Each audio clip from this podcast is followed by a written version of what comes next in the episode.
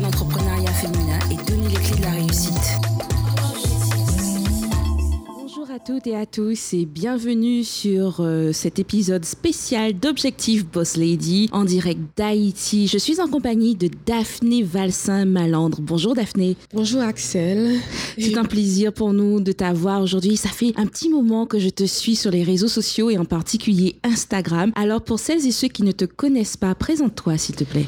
Je suis Daphné Valsin-Malandre. Je suis actuellement étudiante en droit à l'Université Kiskeya en Haïti mais je suis aussi diplômée en relations internationales de l'Université Notre-Dame d'Haïti et je suis aussi secrétaire de rédaction pour Ticket Magazine qui a eu une publication du journal Le Nouvelliste. Très bien. Alors Daphné, je dois te dire que je t'ai connue en allant sur le compte Instagram de la bibliothèque Tardieu de Pétionville et j'ai été étonnée de découvrir tes activités de blog, notamment une rubrique que tu as qui s'appelle Daph Reads et où tu présentes tes dernières lectures. Comment t'es venue cette passion pour la lecture? En fait, euh, depuis loin que je me rappelle, j'ai toujours lu. Parce que ma maman me dit toujours que à ma graduation au kindergarten, j'allais enfant, on m'avait donné un livre, c'était mon premier livre et je l'ai lu, j'ai tellement aimé. Et puis depuis lors, toutes les autres personnes qui me donnaient des cadeaux, c'était plus facile pour eux de m'offrir un livre, on savait que j'allais aimer. Donc un petit peu la lecture a évolué au fil des ans. Il y avait et puis maintenant, ça fait partie de mon quotidien, mais aussi, il y a le fait que je suis enfant unique, donc je n'avais personne vraiment pour jouer. Donc quand, quand les autres jouaient, etc., moi, j'étais surtout en train de lire ou d'écrire dans mon journal, à raconter des histoires sur mes camarades. Très bien. Donc ce, plaisir, cet attrait pour euh, la lecture vient de ce que je viens aussi avec ce que j'ai compris, euh, un amour pour l'écriture aussi. Tu es aussi secrétaire de rédaction au à Ticket Magazine, mais tu écris aussi dans ton blog qui s'appelle Les Chroniques de Daphné. Alors qu'est-ce qu'on on peut trouver en particulier sur ce blog en dehors de tes lectures? Bon, en fait, euh, sur le blog, je raconte un petit peu, un peu de tout. Il y a, parfois, il des, je couvre des activités pour mon travail et des fois, il y a des activités que il y a l'angle que je voudrais que l'angle qui m'a le plus frappé, c'est pas vraiment l'angle que le journal recherche. Donc là, je vais sur mon blog, je m'exprime. Très bien. Et puis, bon, par exemple, il y a des choses, il y a des complexes. Par exemple, mon poids a toujours été un complexe. J'étais toujours trop maigre, comme on le dit. Et donc, les premières choses que j'ai écrites sur mon blog sont un petit peu, sont, sont liées à mon poids et des choses qui me passent par la tête. Là, par exemple, j'ai cinq sujets que j'ai commencé, j'ai les premières phrases. et je me dis que dès que j'aurai un petit peu de temps, je pourrai continuer. Mais là, ça varie un petit peu. C'est ce que je lis, mes expériences, mes, mon avis sur les faits sociaux, etc. Très bien. Donc, on peut dire aujourd'hui que le blog de, de Daphne les chroniques de Daphné, c'est un peu euh, un miroir, une fenêtre à voir sur la société haïtienne à travers les yeux d'une jeune femme oui, parce qu'il y a les choses que je constate. Et puis le fait que je parle avant tout de ma vie, mais ma vie, elle se passe essentiellement en Haïti. Je pars vraiment en voyage. Donc c'est surtout ce que je fais et ce que je vois en Haïti. Très bien. Alors justement, ce que tu fais et ce que tu vois en Haïti. Avoir 30 ans en 2019 en Haïti pour une jeune femme, c'est quoi? C'est beaucoup de pression. Ah oui. parce qu'à 30 ans, on s'attend à ce que tu te maries, tu as un enfant. Et là, je vis encore avec ma maman parce qu'elle ne peut même pas se faire à l'idée que je puisse partir pour aller habiter chez moi si je ne me marie pas. Et là, avec déjà que j'ai mes études, j'ai mon travail et encore le blog que je considère comme un pasteur, c'est déjà assez lourd pour moi et je me vois pas faire des enfants tout de suite. Mais là, c'est difficile à raconter, à, à faire comprendre à mes parents, surtout que je suis enfant unique. Ah oui. Donc, et puis, après, il y a toujours, il y a toujours, il y a les troubles sociopolitiques qui nous, qui, qui met un petit peu, on a un petit peu de crainte des fois, on a des doutes, on a peur de tout s'investir, mais sinon, quand on sait que on, on vit là et que on n'a pas vraiment l'intention d'aller vivre ailleurs, donc on s'y fait et puis on se prépare. Très bien. Donc pour toi, c'est clair dans ta tête, euh, malgré toutes ces difficultés, tous ces troubles sociopolitiques et même économiques en Haïti aujourd'hui, ta vie, elle est en Haïti. C'est un choix que tu as fait, que tu as C'est surtout un choix parce que après mes études au secondaire, mm. j'avais le choix pour aller étudier ailleurs. Et c'était mais par contre, j'ai étudié à l'extérieur, mais là, c'était une bourse que j'avais eue de l'ambassade américaine. Je suis une ancienne UGRAD. Ah, très bien. Donc là, je suis partie, j'ai étudié, je suis revenue et je me vois peut-être encore repartir pour étudier, mais ce sera toujours pour revenir. Je me suis jamais imaginé vivre ailleurs. Très bien. Alors, quand on sait qu'il y a beaucoup de jeunes et de moins jeunes aussi, hein, haïtiens qui rêvent d'un ailleurs, d'un paradis ailleurs, qu'est-ce qui motive une jeune personne comme toi qui est diplômée, qui est compétente, qui pourrait trouver facilement un travail ailleurs, à faire le pari de rester chez elle malgré tout? Mais là, je pense que l'attachement est d'abord émotionnel. C'est mon pays, c'est là que ma famille est. Parce que après tout, même si tu vas ailleurs, tu vas toujours avoir quelqu'un de- ta famille qui est là. Tu ne peux pas emporter tout le monde avec toi. Parce que moi, je regarde mes, mes, mes amis à l'extérieur. Le plus grand souci, c'est qu'à chaque fois qu'il y a, qu'il y a quelque chose ici, euh, donc, ils se disent, où est, où est ma maman, où sont mes amis, ils étaient de joindre tout le monde, etc. Mais alors que tu pars, mais tu laisses quand même un bout de toi. Bien sûr. C'est vrai que des fois, je suis frustrée. Je me dis que je suis folle de vouloir rester là. Mais un petit peu, il va toujours avoir quelque chose qui va me, faire me sentir bien parce que après tout, c'est chez moi. C'est chez toi. La caille, c'est la caille, comme on dit. Alors, il y a quelque chose qui m'a frappé sur ton blog. Tu dis dans, une, euh, dans un de tes billets Je suis passionnée de romans policiers, surtout quand ces derniers portent plus sur un procès et met l'accent sur le travail d'un avocat plutôt que sur celui d'un détective quelconque. Euh, Est-ce que c'est l'étudiante en droit qui parle plus particulièrement? Oui, c'est surtout ça. Parce qu'en réalité, je- ce qui m'a un petit peu motivée pour aller faire le droit, c'était c'est quand j'ai lu La brute de Guy Decker. Il y avait le type qui était aveugle, sourd, muet, etc. Mais pourtant, quelqu'un a réussi à le défendre et ils ont, ils ont remporté le, le procès. Donc, ça m'a vraiment fait voir l'avocat sous un autre jour. Je le voyais un petit peu comme un super homme, etc. Donc, c'est là, c'est une motivation pour moi. J'ai toujours, ça m'a poussé à vouloir être un de ces super hommes, bon, super femmes.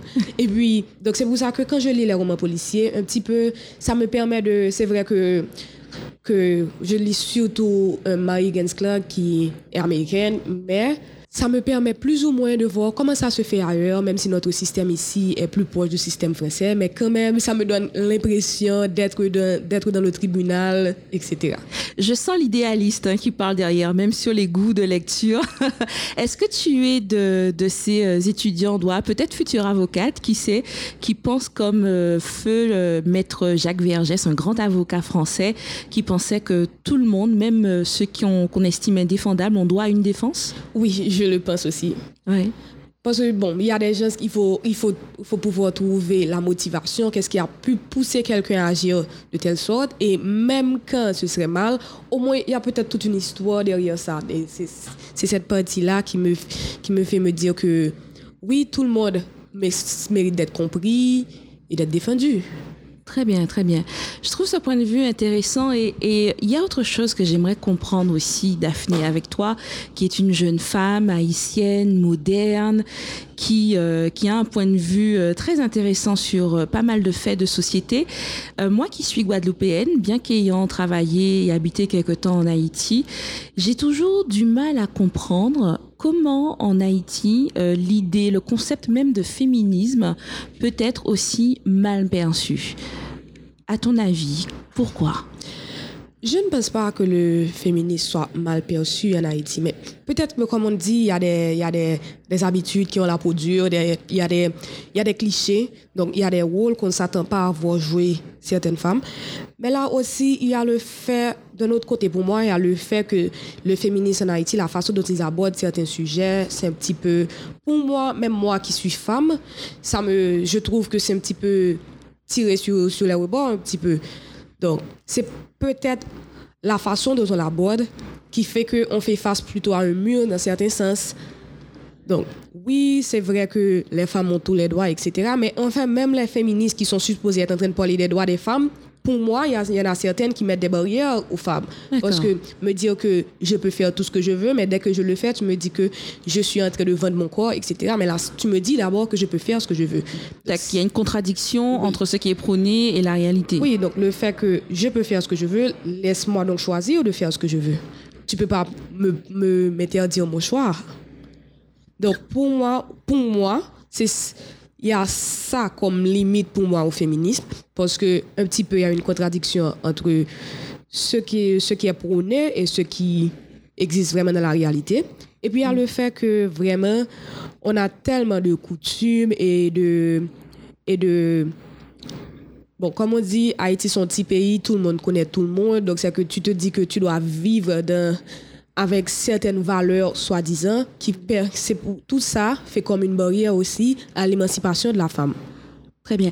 Alors, à ton avis, euh, quels seraient les plus grands défis, les plus grands challenges aujourd'hui euh, que les femmes euh, rencontrent en Haïti euh, Tu le vis aussi. Comme défi, moi, je verrais surtout le fait que on ne fait pas assez confiance aux femmes. Parce que c'est vrai que, par exemple, on prône que le gouvernement doit avoir un quota de X femmes, etc. Mais le fait est que même si on avait les femmes comme, comme, comme candidates, il y a peu de chances que, ces femmes-là seraient élues parce qu'elles n'arrivent pas à elle n'arrive pas à inspirer assez de confiance à la population pour qu'elle soit votée en soi. Et puis, il y a aussi le fait qu'il y a la formation. Donc, les femmes, c'est vrai que maintenant, on envoie tout le monde à l'école dès que la famille peut, tout le monde va à l'école, certes, mais il y a toujours le fait qu'il y a des études supérieures que les femmes ne font pas encore, ou bien qu'elles se complaisent surtout.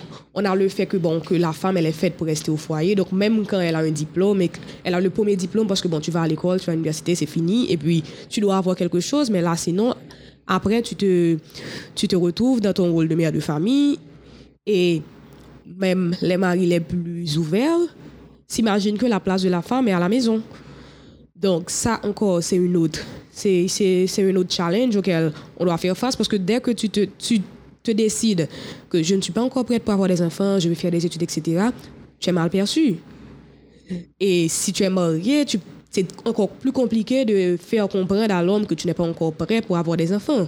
Et, faire, et le faire si, si ton mari arrive à le comprendre, il faudra ensuite le faire comprendre à sa famille et à la tienne. Et là, c'est encore plus compliqué. Donc il y a un grand travail euh, de vulgarisation et d'éducation dans ce sens à faire. Oui, donc, mais ça, c'est surtout une affaire de mentalité. C'est peut-être euh, à force que certaines personnes continuent à le faire et que tout se passe bien, genre qu'il y a des femmes qui arrivent à gérer à la fois leur vie de famille et leur vie sociale, et, etc.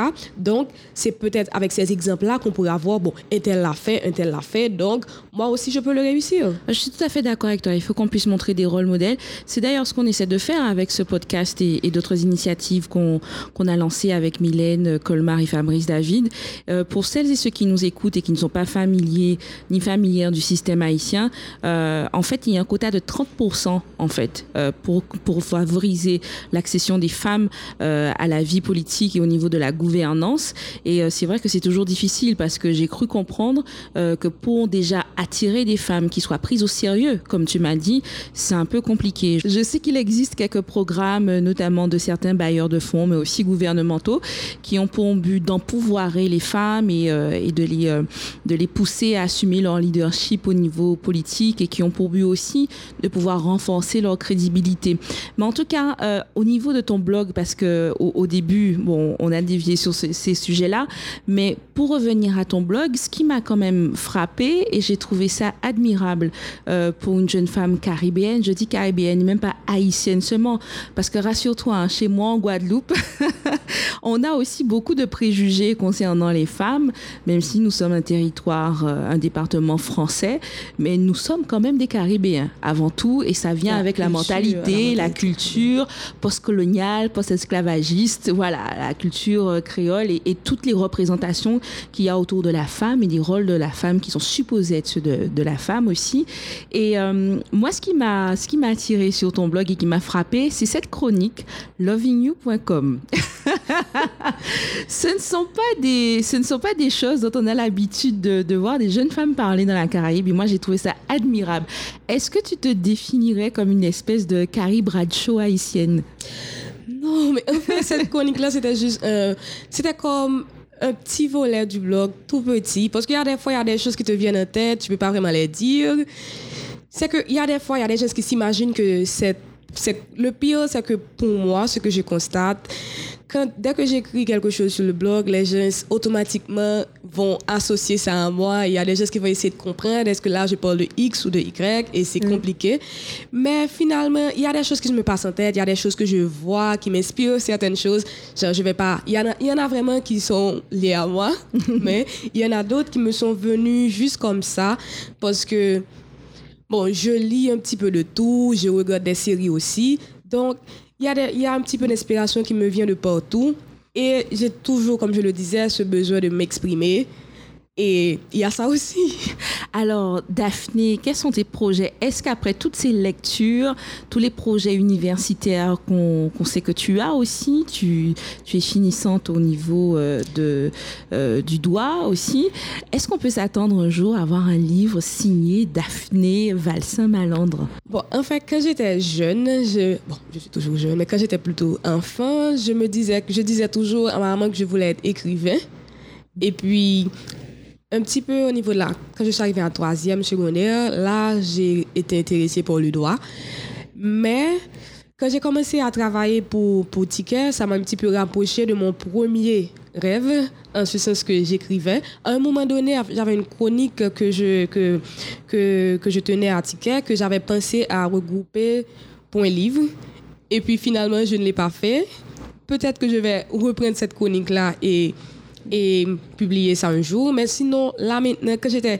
J'ai aussi des tas de notes que j'ai déjà prises quand j'étais enfant, plus ou moins, parce que je rêvais d'écrire. Je lisais la cœur grenadine quand j'étais plus ah jeune. Ah oui, on a tous connu ça. Que pour Haïti, c'était pas ce qui, c'était pas adapté pour, pour les adolescents en Haïti. Donc mon rêve avant avait toujours été d'écrire des romans pour ados qui seraient adaptés à notre réalité. ça, ça manque au niveau de notre littérature créole caribéenne, oui. Parce que là, quand on me dit que dans le cœur grenadine, que le petit tonton va m'inviter à manger, on va partir, etc., alors que dans la réalité, quand j'ai 15 ans, là, je ne vais nulle part. non, non, tu restes sur le balcon j'étais pas. Oui. Donc, je voulais écrire un truc qui serait plus adapté à notre réalité. Là, j'ai des tas de notes que j'ai prises, des choses que j'ai commencé à écrire quand j'étais, quand j'étais un plus jeune. Mais maintenant, il y a le temps qui me fait défaut et des projets qui me tiennent plus à cœur. Mais peut-être qu'un beau jour, je vais y revenir, peut-être même me trouver un partenaire pour qu'on puisse travailler sur ça parce que jusqu'à présent, maintenant, c'est près de 15 ans plus tard, il y a toujours ce même manque. Parce que quand je regarde ce qu'on produit encore, il y a la, littérature pour jeunes adultes, etc. Mais en Haïti, pour les adolescents, il n'y a toujours pas grand-chose. Il y en a pour les enfants.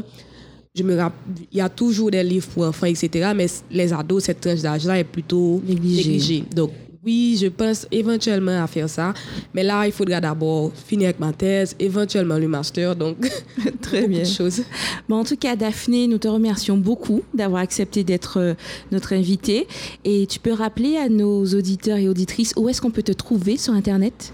Oui, euh, bon, il y a mon, mon, ma page de lecture, c'est Daffreads, D-A-F-F-R-E-A-D-S.